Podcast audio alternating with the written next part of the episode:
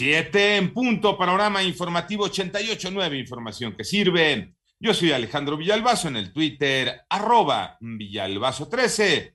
Es miércoles 8 de diciembre, Iñaki Manero. ¿Cómo te va, Iñaki? ¿Cómo estás, Alex Villalbazo, Alex Cervantes? Vámonos con el panorama COVID. La cifra de muertes a nivel mundial por COVID-19 ya llega a 5.274.627 personas. El número global de casos alcanzó ya los 267 millones 300.511 y esto de acuerdo con datos de la Universidad Johns Hopkins y el gran concentrado que hace con cifras que recibe de todo el mundo.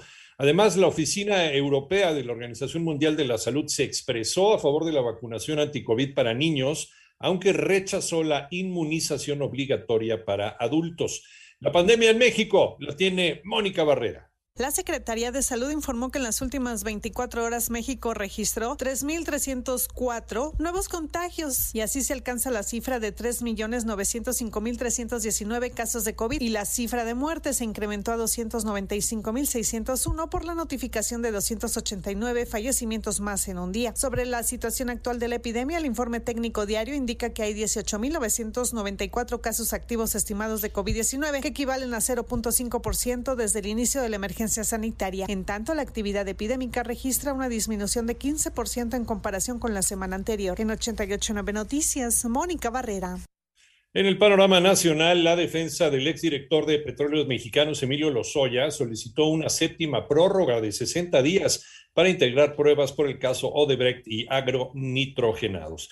La directora del Consejo Nacional de Ciencia y Tecnología, María Elena Álvarez Builla, aceptó realizar una primera mesa de diálogo presencial con la comunidad del Centro de Investigación y Docencia Económica, el CIDE, pero rechazó la opción de remover al director. Y el Instituto Nacional Electoral promovió una controversia constitucional ante la Suprema Corte de Justicia de la Nación en contra del recorte al instituto aprobado por la Cámara de Diputados en el presupuesto de egresos de la Federación 2022. Ayer se registró otro tiroteo en la zona hotelera de Cancún, ahora en Playa Langosta, donde hombres a bordo de motos acuáticas realizaron disparos y huyeron. Durante los hechos no se reportaron personas lesionadas ni detenidos.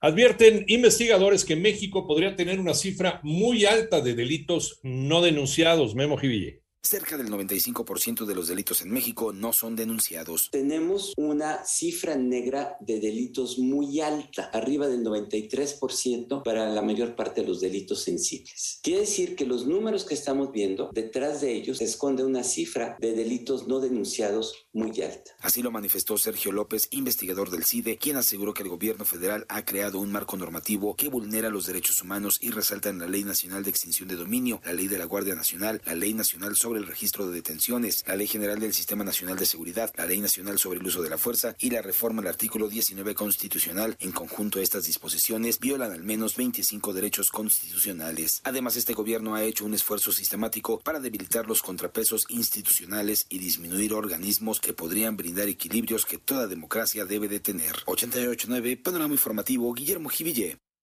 Es el panorama internacional. Hoy miércoles fue confirmado Olaf Scholz como el nuevo canciller de Alemania tras 16 años de Angela Merkel como líder.